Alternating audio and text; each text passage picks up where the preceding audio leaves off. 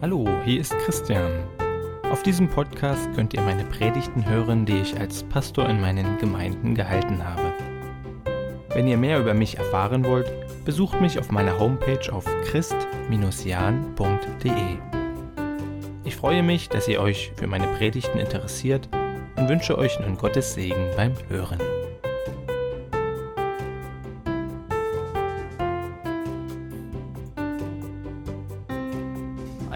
Nächstes Wunder uns einfach angucken, wie Johannes das beschreibt von Jesus, wie Jesus da beschrieben wird, was ihm wichtig wird und ja, was da so rauskommt. Und dieses Wunder könnte man, ja, wenn man so möchte, überschreiben mit das Haus am See. Also nicht diese romantische Komödie, die vielleicht einige von euch kennen. Ähm, aber es geht auch um ein Haus am See, besser gesagt um eine Halle am See, am See oder am Teich Bethesda. Im Johannes Kapitel 5 steht, lesen wir dieses Wunder. Ähm, ja, ich denke, vielen ist auch bekannt. Ähm, da ist so ein Teich, der bewegt sich immer mal. Und wenn man schnell genug ist, dann ja, wird man gesund. Und im Johannesevangelium Kapitel 5 ab Vers 1 bis Vers 18, da ist das recht gut beschrieben. Das lese ich euch einfach mal vor. Danach war ein Fest der Juden und Jesus zog hinauf nach Jerusalem. Es ist aber in Jerusalem beim Schaftor ein Teich, der heißt Bethesda. Dort sind fünf Hallen. In denen lagen viele Kranke, Blinde, Lahme, Ausgezehrte. Sie warteten, sie warteten nun darauf, dass sich das Wasser bewegte, denn der Engel des Herrn fuhr von Zeit zu Zeit herab in den Teich und bewegte das Wasser. Wer nun zuerst hineinstieg, nachdem sich das Wasser bewegt hatte, der wurde gesund, an welcher Krankheit er auch litt. Es war dort ein Mensch, der lag 38 Jahre krank. Als Jesus den liegen sah und vernahm, dass er schon lang, so lange gelegen hatte, spricht er zu ihm, willst du gesund werden?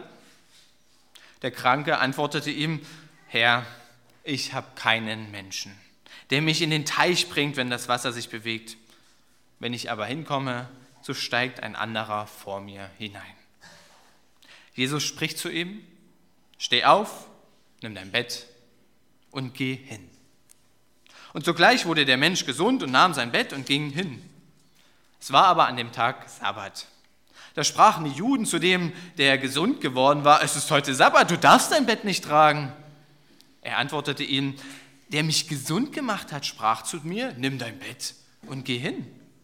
Da fragten sie ihn, wer ist der Mensch, der das zu dir gesagt hat, nimm dein Bett und geh hin. Der aber gesund geworden war, wusste nicht, wer es war, denn Jesus war entwichen, da so viel Volk an dem Ort war. Danach fand ihn Jesus im Tempel und sprach zu ihm, siehe, du bist gesund geworden, sündige hinfort nicht mehr, dass dir nichts Schlimmeres widerfahre. Der Mensch ging hin und berichtete den Juden, es sei Jesus, der ihn gesund gemacht habe. Darum verfolgten die, die Juden Jesus, weil er dies am Sabbat getan hatte. Jesus aber antwortete ihnen, mein Vater wirkt bis auf diesen Tag und ich wirke auch. Darum trachteten die Juden noch viel mehr danach, ihn zu töten, weil er nicht nur allein den Sabbat brach, sondern auch sagte, Gott sei sein Vater und machte sich Gott gleich. Ein relativ langer Abschnitt mit durchaus so ein paar Herausforderungen. Zumindest geht es mir so, wenn ich diesen Text lese. Ich möchte aber zunächst mal so ein paar ganz kurze Einleitungen, Erläuterungen in diesen Text geben. Zunächst Teich Bethesda. Bethesda ist ein äh, Name und der hat eine Bedeutung natürlich und heißt so viel wie Haus der Barmherzigkeit, Haus der Gnade. Und dann lesen wir, dass dieser Teich am Schaftor oder auch am Schafteich im Norden der Stadt war. Und dieses Tor wenn man da durchgeht, die Straße, die führt direkt zum Tempel hin. Und das ist quasi so wie so eine Hauptstraße, kann man so sagen, mit zwei Wasserteichen rechts und links. und rings um den Teich sind irgendwie so vier Säulenhallen. Und dann noch eine in der Mitte, so auf dieser Hauptstraße drauf. Deswegen lesen wir von fünf Säulenhallen. Und ich möchte mit euch mal, so wie es diese zwei Teiche gibt, auch so, ja, so ein Stück weit zwei Blickwinkel auf diese Geschichte mit euch wagen. Einmal möchte ich ganz nah an diese Situation herangehen, ja, in diesen, diese fünfte Halle, wo sich das abspielt, da auf diesem, auf diesem Weg, so ganz nah an dieses Ereignis ran. Und naja, am nächsten kommen wir wahrscheinlich dieser ganzen Situation, wenn wir uns mal versuchen, in diesen Mann hineinzuversetzen, der da jetzt krank schon so lange lag. Seit 38 Jahren krank in dieser Halle seit 38 Jahren nicht nur krank, sondern auch keine Verwandten, keine Freunde, die ihm helfen könnten, irgendwie in dieses Wasser zu kommen. Also körperlich schwerwiegend beeinträchtigt, was genau wissen wir nicht, aber zumindest konnte er anscheinend nicht allein gehen. Und nicht nur das, sondern auch 38 Jahre lang schon seelisch völlig allein gelassen, ohne Freunde. Also in so einer richtig auswegslosen Situation. Alle übersehen ihn, niemand hilft ihnen, bis Jesus kommt. Bis Jesus kommt, ihm sieht und fragt, willst du gesund werden? Also dieses Haus der Barmherzigkeit, dieses Haus der Gnade, wenn ich mir das vorstelle, muss ein Schrecken für den Mann sein. Wie oft hat er schon gesehen, dass anderen geholfen wurde? Wie oft hat er schon miterleben müssen, dass andere Menschen gesund werden? Wie oft hat er schon erfahren müssen, ein bisschen zu spät zu sein? Kennt ihr das?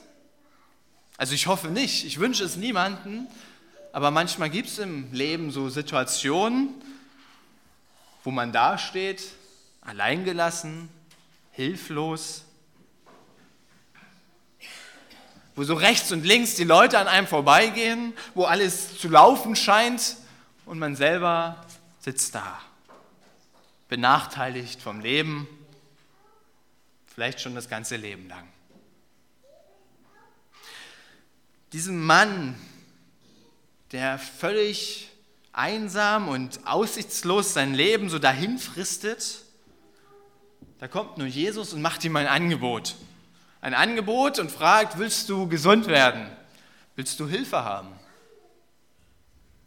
Und es ist ja ganz spannend, wie der Mann jetzt reagiert. Er sagt nicht, ja klar, gerne, sondern es wird so richtig seine Resignation deutlich. Scheint aufgegeben zu haben, ja, weil er, er nimmt das Angebot nicht wahr. Vielleicht war es das erste Mal in seinem Leben, zumindest seit 38 Jahren, dass ihm überhaupt jemand Hilfe anbietet. Und deswegen sagt er, keine Chance. Willst mir helfen? Keine Chance. Es ist ja niemand da, der mir hilft. Es ist ja immer jemand schneller als ich. Er kommt gar nicht auf die Idee überhaupt, dass Jesus ihm jetzt wirklich tatsächlich helfen will. Er sagt, keine Chance. Niemand da. Ich stehe auf der Verliererseite im Leben, da war ich schon immer, da bleibe ich immer, da gehöre ich wohl hin. So erscheint mir das, wenn ich so die Antwort von diesem Mann lese, auf diese Frage, willst du gesund werden? Und Jesus hört das und er nimmt wahrscheinlich diesen tiefen Wunsch da oder tiefen Wunsch wahr, der da ist. Ja, natürlich will er gesund werden, klar. Aber er nimmt auch diese Hoffnungslosigkeit wahr. Aber es reicht, Jesus zu sagen, okay, dann bin ich derjenige, der dir hilft. Derjenige, der dir einen Ausweg bringt aus deiner Situation. Da, wo eigentlich gar kein Ausweg ist.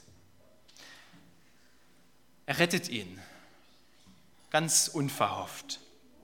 Und so plötzlich, wie Jesus ihn heilt, nach so langer Zeit, ist er dann auch schon wieder verschwunden. Wir lesen das, ja. Als die Juden dann diesen gesund gewordenen Mann fragen, ja, wer war das? Er sagt, weiß ich nicht. Hat mich gesund gemacht und war dann schon wieder weg. Nicht mal bedanken kann sich dieser Mann, nicht mal den Namen von Jesus erfährt er, wer da eigentlich kam und half. Mir erzählten einmal, schon ein paar Jahre her, ein paar Jugendliche, wie sie auf der Autobahn fuhren und auf einmal ging irgendwie das Auto kaputt. Es war eine dreispurige Autobahn und Baustelle. Und sie fuhren schön in der Mitte. Und wie gesagt, auf einmal macht das Auto, keine Ahnung, bleibt stehen. Na nun, was macht man jetzt? Baustelle, Autobahn, Mittelstreifen, Auto steht. Die Autos rechts und links rasen so vorbei. Normalerweise steigt man aus, Warndreieck ist aber auch irgendwie schlecht. Stehen bleiben ist aber auch nicht wirklich eine gute Option. Was macht man? Sie wussten es auch nicht so richtig und dachten, na, wir brauchen jetzt irgendwie Hilfe, beteten vielleicht. Auf einmal passierte etwas. Ein Auto fuhr vorbei, fuhr in die Mitte, blieb stehen. Ein Mann stieg aus, Kofferraum auf, Abschleppseil ran, fuhr los. Fuhr sie auf dem nächsten Rastplatz oder runter von der Autobahn, weiß ich nicht, wie auch immer. Auf jeden Fall fuhren sie irgendwie runter, blieben stehen, man stieg aus, Abschleppseil raus, den Kofferraum, weg war er. Das hat mich so erinnert an diese, an diese Situation hier. Ja? Da ist jemand, der Hilfe gibt, endlich, nachdem so viele Autos vorbeifuhren, und ehe man sich versieht, ist er schon wieder weg. Ehe man überhaupt gecheckt hat, oh Gott hat mir gerade geholfen. Oder Mensch, ist er schon wieder weg.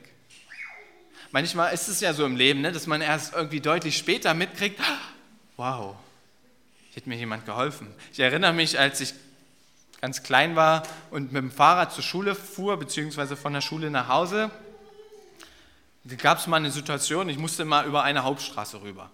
Sonst war das alles Fahrradweg durch den Wald, aber diese eine Hauptstraße. Und ich wollte losfahren, habe natürlich rechts und links geguckt, kam nichts, wollte losfahren, ging nicht, weil mich irgendwie was festhielt oder so. Also ich kann es gar nicht so genau beschreiben, aber ich konnte nicht in die Pedale treten. Und als ich so nach unten guckte und dachte, was da los, zischte ein Auto so ganz knapp an meinem Vorderreifen vorbei.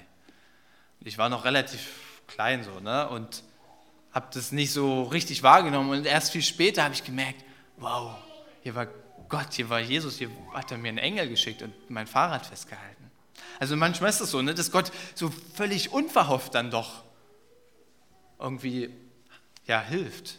Manchmal auch nach langer Zeit erst. Und manchmal ist er genauso schnell wieder weg. Wenn wir weiterlesen, dann kommt hier wieder eine Situation, wo Jesus diesen Mann nochmal trifft.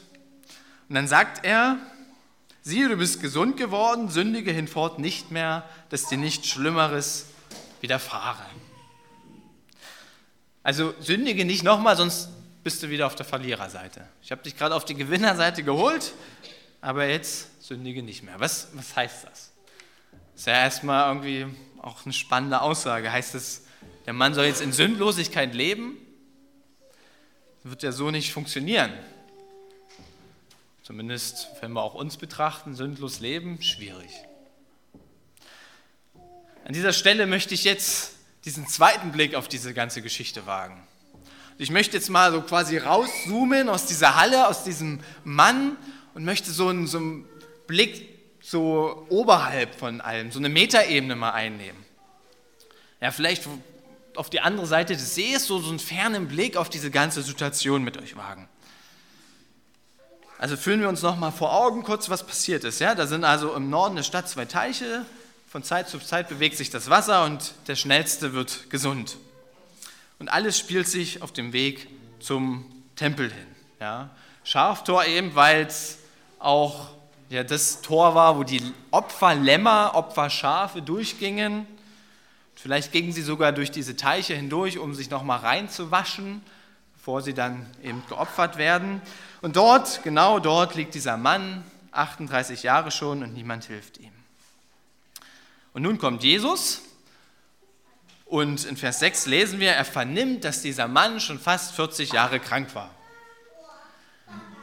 Also der fragt diesen Mann nicht, wie lange liegst du hier, sondern Jesus vernimmt das.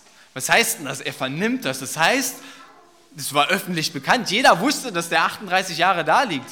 Es war ein offenes Geheimnis, wie man so schön sagt. Jeder wusste es und niemand half ihm.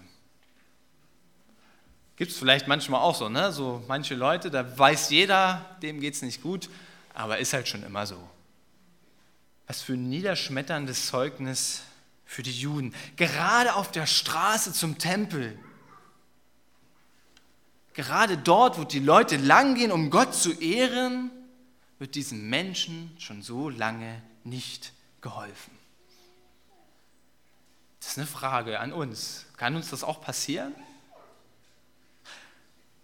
Gerade da, vielleicht sogar, wo wir Gott ehren wollen, wo wir irgendwie ja ein gläubiges Leben leben, dass einem die Menschen rechts und links so aus dem Blickwinkel geraten? Kann das passieren?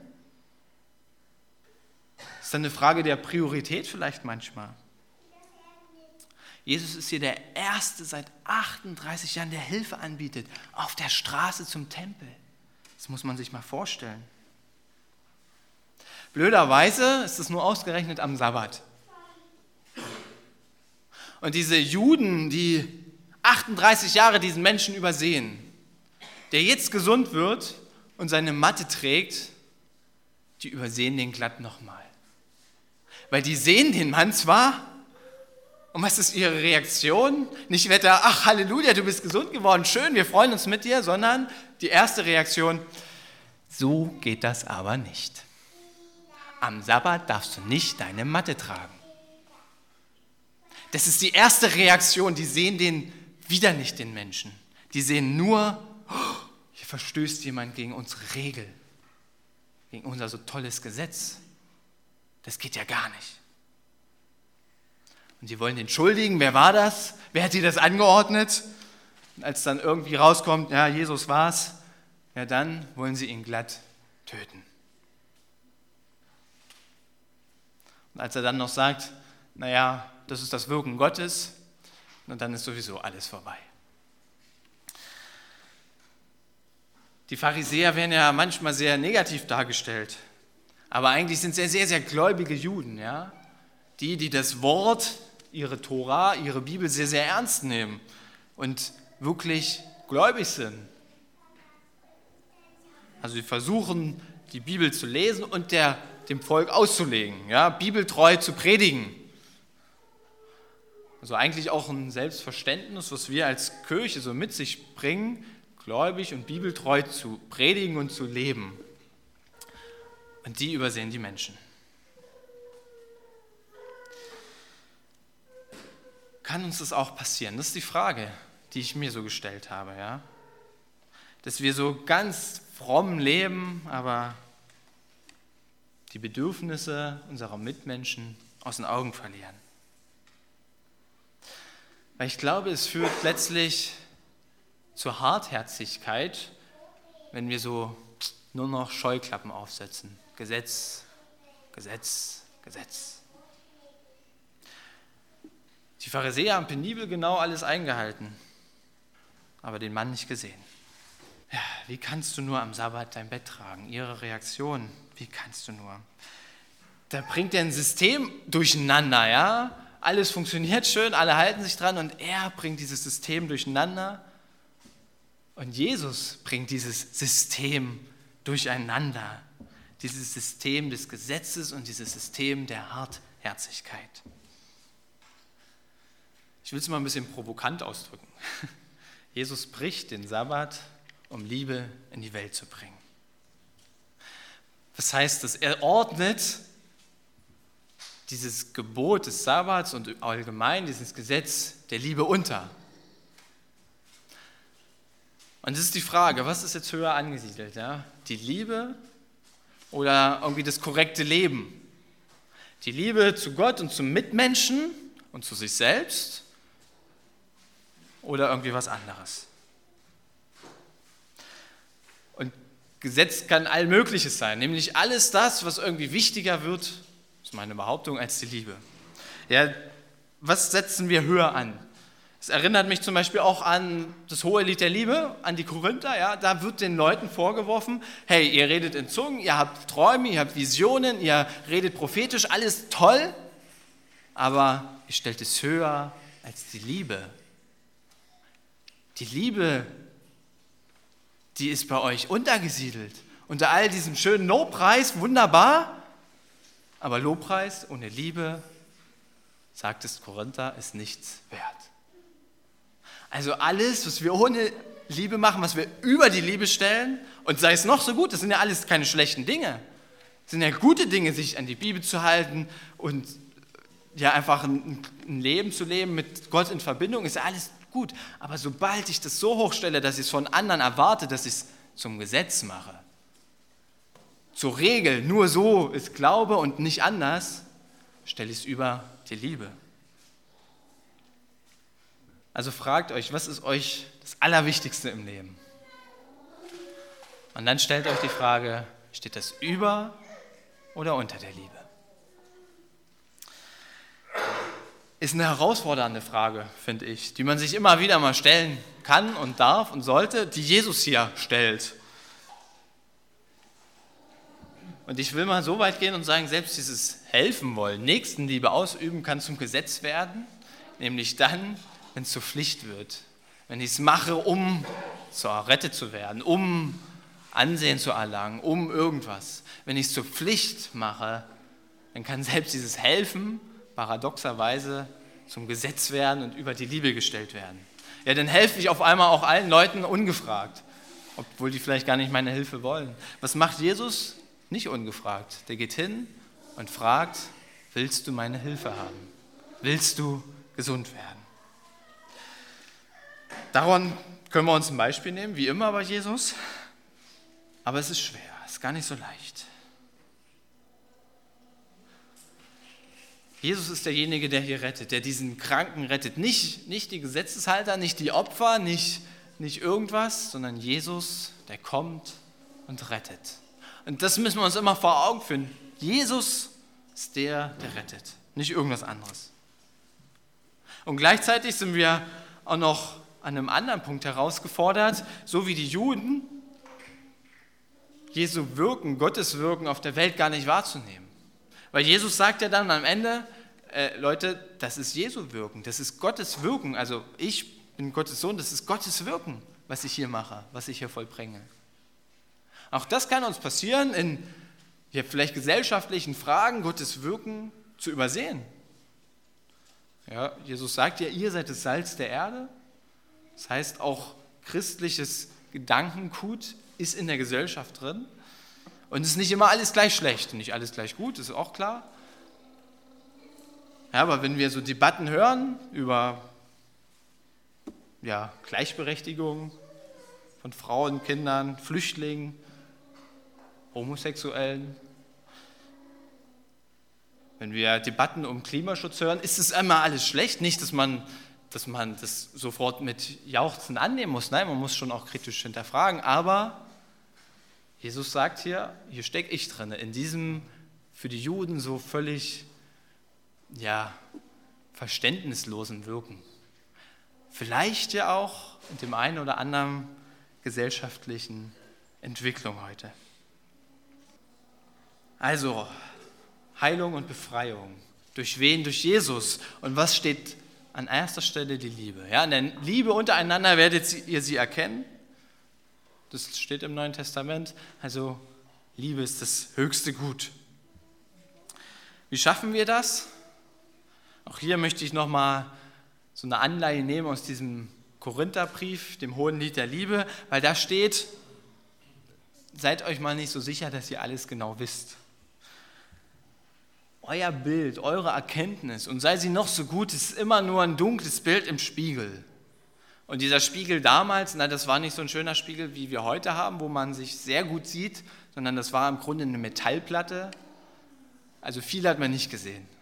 Und sich das immer mal wieder bewusst zu machen, okay, meine Erkenntnis ist begrenzt, dann ist doch die Mitmenschlichkeit auch ein, ein Gut, was, was an erster Stelle stehen soll, die Nächstenliebe. Das ist eine Herausforderung. Worauf fokussieren wir uns? Ich hatte mal vor einigen Jahren schon noch ein Erlebnis, wo, und das ist so zum Abschluss, ja, wo auch deutlich wird, es ist gar nicht immer so leicht zu entscheiden, was ist denn jetzt Liebe, was nicht. Ich bin äh, mit, mit, der Bahn gefahren war ich als, also als Jugendlicher mit, mit einer anderen Person und wir hatten so dieses Sachsen-Ticket, was für fünf Personen galt. Wir waren dann nur zu zweit. Und ich glaube sogar hier in Leipzig äh, kamen wir dann am Bahnhof an und ein uns unbekannter junger Mann kam auf uns zu und fragte, ob wir denn mit Sachsen-Ticket gefahren wären. Wir bejahten das und er fragte weiter, ob wir denn nicht mit ihm zum Schalter gehen könnten und sagen, dass wir quasi als Gruppe fuhren, nur dass wir eben uns nicht getroffen hatten im Zug. Hintergrund war natürlich, dass er keine Fahrkarte hatte. Schwarz fuhr und erwischt wurde. Und das ist jetzt quasi so als Ausrede. Tja, da steht man da. Äh, was ist denn das jetzt für eine Anfrage? Kann man ja wohl absolut nicht gutheißen, hier jemand schwarz fahren zu lassen und das noch irgendwie durchgehen zu lassen. Geht ja mal gar nicht. So meine erste Reaktion. Die andere Person war sich da ein bisschen unsicher und wir haben ein bisschen diskutiert. Zum Schluss haben wir es gemacht. Ich bin mit ihm zum Schalter gegangen und es hat zum Glück nicht geklappt. ich war darüber ganz froh, aber ähm, wir haben es gemacht. War das nur Liebe? Keine Ahnung. Ich weiß es bis heute nicht, ob es richtig falsch war. Aber was ich schon glaube,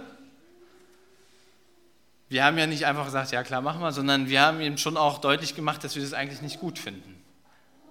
Also wirklich nicht gut finden aber ihm zur Liebe dann trotzdem mit ihm mitgehen. Und was ich glaube und zumindest hoffe, dass das mehr Eindruck bei ihm hinterlassen hat, als wenn wir entweder einfach nur hingegangen wären oder einfach gesagt hätten, nee, machen wir nicht. Ich weiß es nicht. Vielleicht hat es auch keine Auswirkungen gehabt, aber ich, ich habe die Hoffnung, dass es vielleicht so einen Samen gesät hat. Weiß ich nicht. Aber wir merken Liebe gar nicht immer so leicht ja, Jesus bricht aus Liebe das Gesetz. Auf dem Herbstjugendtreffen hatten wir so, so Fragen. Da war eine Frage, die ich gezogen hatte und die wir dann so im Laufe des äh, Wochenendes einfach stellen sollten. Würdest du für ein Familienmitglied das Gesetz brechen? Alle, die ich gefragt habe, haben Ja gesagt. Ich weiß nicht, wie es euch geht, aber ich glaube wahrscheinlich den meisten auch. Ja, aus Liebe zur Familie würde ich das Gesetz brechen. herausfordernd, nicht immer leicht. Ich wünsche euch Gottes Segen bei diesen schweren Entscheidungen manchmal, dass ihr weise entscheidet. Und dass ihr euch aber bewusst seid, egal wie ihr euch entscheidet, zum Schluss ist Gott, ist Jesus derjenige, der rettet, der heilt und der gesund macht. Denn nicht das Wasser der Schafsteiche hat den Kranken gesund gemacht, nicht das penible Einhalten der Vorschriften, nicht die Pharisäer, sondern Jesus kam, sah und siegte. Bethesda, Haus der Gnade. Amen.